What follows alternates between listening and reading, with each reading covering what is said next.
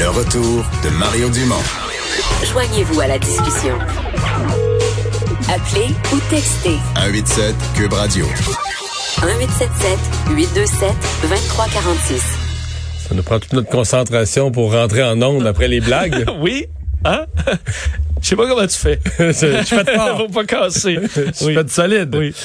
Bon, euh, parlons donc d'Air Canada, euh, qui, euh, bon, euh, comme toutes les compagnies aériennes, euh, essentiellement, ils font une annonce par mois, les compagnies aériennes. Ils reportent la date à laquelle ils vont recommencer à, ils vont recommencer à. C'est qui qui l'a fait? C'est- Transat la semaine Transat. dernière. Non, mais il y en a un qui l'a fait ce matin, là. C'est, euh, c'est WestJet. Bon. qui a reporté euh, jusqu'au 4 juillet ou 5 juillet, quelque chose comme ça. Et donc, euh, pas facile pour les finances de toutes les compagnies aériennes du monde, qui sont toutes, euh, je pense que c'est leur association qui les représente, toutes les compagnies aériennes du monde qui a dit, elles sont toutes ni plus ni moins qu'en faillite technique euh, présentement. Euh, Maxime Nicole est président de la section locale 1751 de l'Association internationale des machinistes et des travailleurs de l'aérospatial. Euh, bonjour, Monsieur Nicole. Bonjour, Monsieur Dumont. Et euh, là, vous représentez donc des gens qui euh, font l'entretien, la réparation des avions d'Air Canada. Euh, inquiet pour l'avenir? Euh, inquiet, oui, certes. euh, ce qu'on vit en ce moment, c'est, bon, euh, pas besoin de le répéter, c'est une situation absolument exceptionnelle. Puis pour euh, l'impact, euh, il est quand même assez désastreux au niveau de l'aviation civile en général. Là, on regarde juste les résultats actuellement. au niveau des passagers, les fermetures des frontières, etc. Donc, c'est sûr qu'on est inquiet pour l'avenir. Mhm. Est-ce que, euh, bon, euh, vos membres, parce qu'il y a quand même de l'entretien d'avions, je présume, il doit y avoir quand même un petit peu de travail qui se fait. Comment comment ça fonctionne là, présentement? Puis je sais qu'Air Canada a utilisé la subvention salariale. Donc, est-ce que vos gens sont euh, sur la subvention salariale? Comment ça fonctionne? Oui, on est super content au niveau de la, de la, de la subvention salariale. là, le SSUC, euh, la majorité des membres sont sous ce programme-là. Euh, on a des membres qui sont euh, qui sont euh, chez eux en, en, en position donc, euh, si vous voulez, inactifs. Euh, puis il y a des employés encore là, qui sont actifs. Mais qui ont leur plein salaire grâce à la subvention salariale.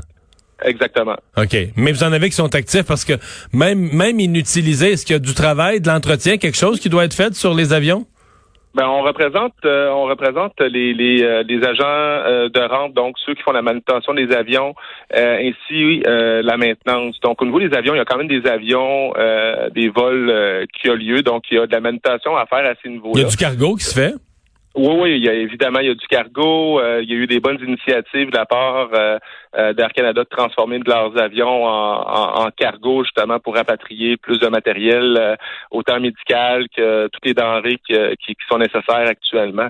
Euh, donc euh, il y a beaucoup de, tra- tu sais, il y a- il y a- la diminution du trafic est, est évidente. On parle d'une réduction de 90% euh, à peu près du trafic, euh, mais il y a encore quand même du travail qui se fait. OK. Euh, les mécaniciens, eux autres, de leur côté, doivent faire des vérifications quand même de façon journalière ou euh, aux deux, trois jours là, sur les avions pour s'assurer que tous les systèmes sont en ordre.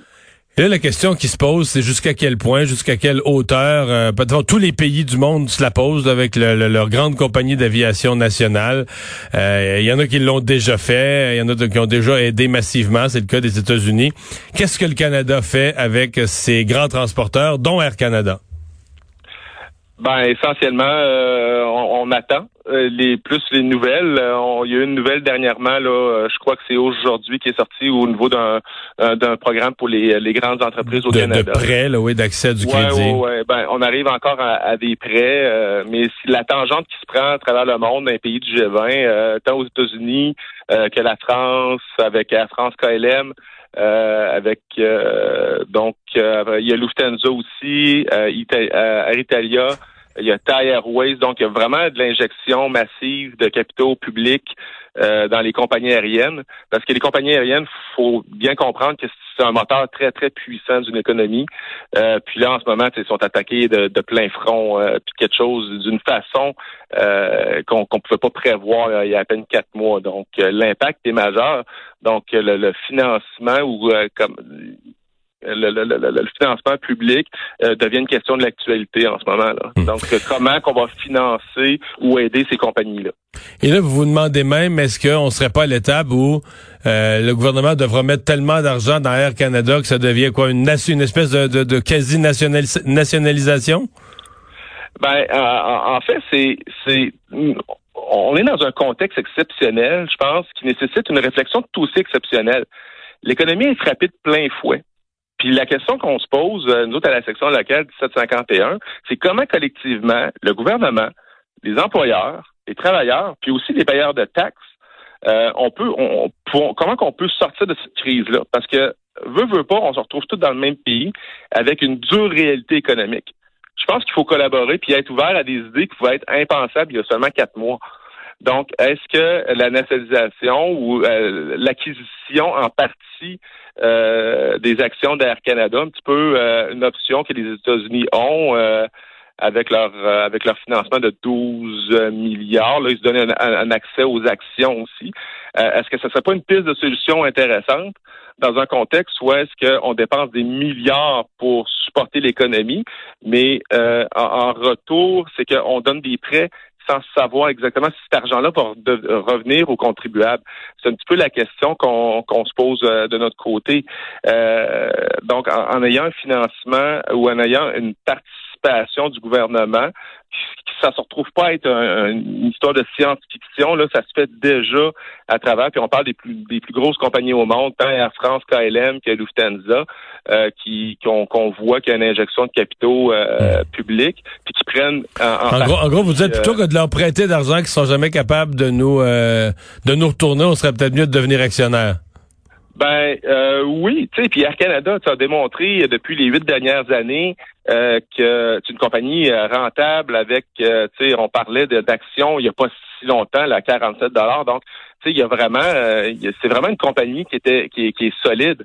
Mais en lisant l'opinion de Michel Girard dans le journal de Montréal samedi passé, ben il faut quand même arriver avec une injection de capital, mais avec quand même des conditions pour cette aide-là. Mm-hmm. Parce qu'on peut pas juste investir pour investir, puis qu'après ça, on voit que cet argent-là, euh, ben, dans une coupe de mois, euh, les, les, les, la, haute direction d'une compagnie ben, vont commencer à se donner des bonus, etc., etc. Je pense que ça serait indécent euh, dans, dans le contexte qu'on vit présentement.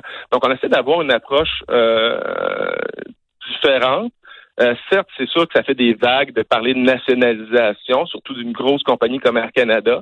Mais euh, je pense que la question. C'est parce qu'on a déjà joué dans ce film-là. On a tout privatisé ces compagnies-là parce qu'une fois nationalisées, euh, c'était encrouté pas mal. C'était pas ce qui avait de plus efficace. Puis on les a, on les a privatisés il y a 30 ans là. Oui, en 88, oui. Puis tu sais, oui, écoute, au niveau, mais au niveau du euh, de l'efficacité du gouvernement, présentement, moi j'ai rien à dire. Euh, euh nos membres qui ont qui ont qui sont sur le programme de subvention salariale, euh, puis je pense que la majorité des personnes qui sont allées sur ce programme-là, ils l'ont eu quand même rapidement. Donc, euh, mais on parle pas d'une intervention où est-ce que le gouvernement prend euh, contrôle 100% de la compagnie puis qui dirige. Non, vous êtes une prise de participation, une prise de participation par des actions plutôt qu'un prêt. je veux vous entendre sur l'avenir parce que une des questions qui se pose, là, on passe une crise, la subvention salariale permet à l'entreprise de maintenir tous ses employés. Mais là, il y a un jour, la poussière va retomber, le tourisme va reprendre, mais il y a quand même un risque que comment je dirais ça, que, que, l'activité touristique future, mettons, pour la prochaine, euh, prochain trois ans, cinq ans, soit moindre. Donc, on ait moins de vols, moins d'avions dans les airs, que l'industrie euh, de l'aviation soit plus petite. Euh, est-ce que vous craignez ça? Donc, on dise, ben là, écoutez, euh, il y a X centaines de, de, vos membres qu'on n'a plus besoin d'eux. Il faut faire des mises à pied parce que on retrouvera pas le rythme de croisière d'avant ou on le retrouvera peut-être pas avant une décennie.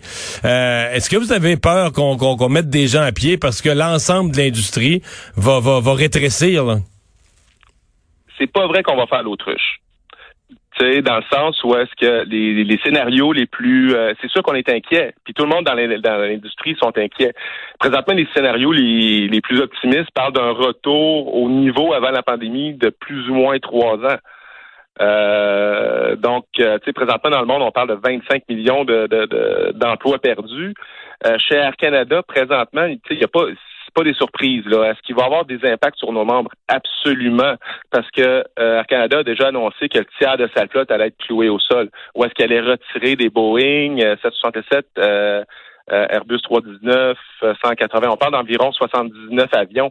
Euh, c'est sûr que ces avions-là, n'étant pas dans le parc aérien d'Air Canada, ça va, ça risque de réduire euh, le, le nombre de vols, donc essentiellement euh, le besoin d'avoir plus d'employés. Donc, on est conscient de ça. Hmm. Donc, ça, ça, ça va être difficile. C'est Ouais. clair que cette crise-là frappe, euh, frappe dans le cœur de l'aviation. là.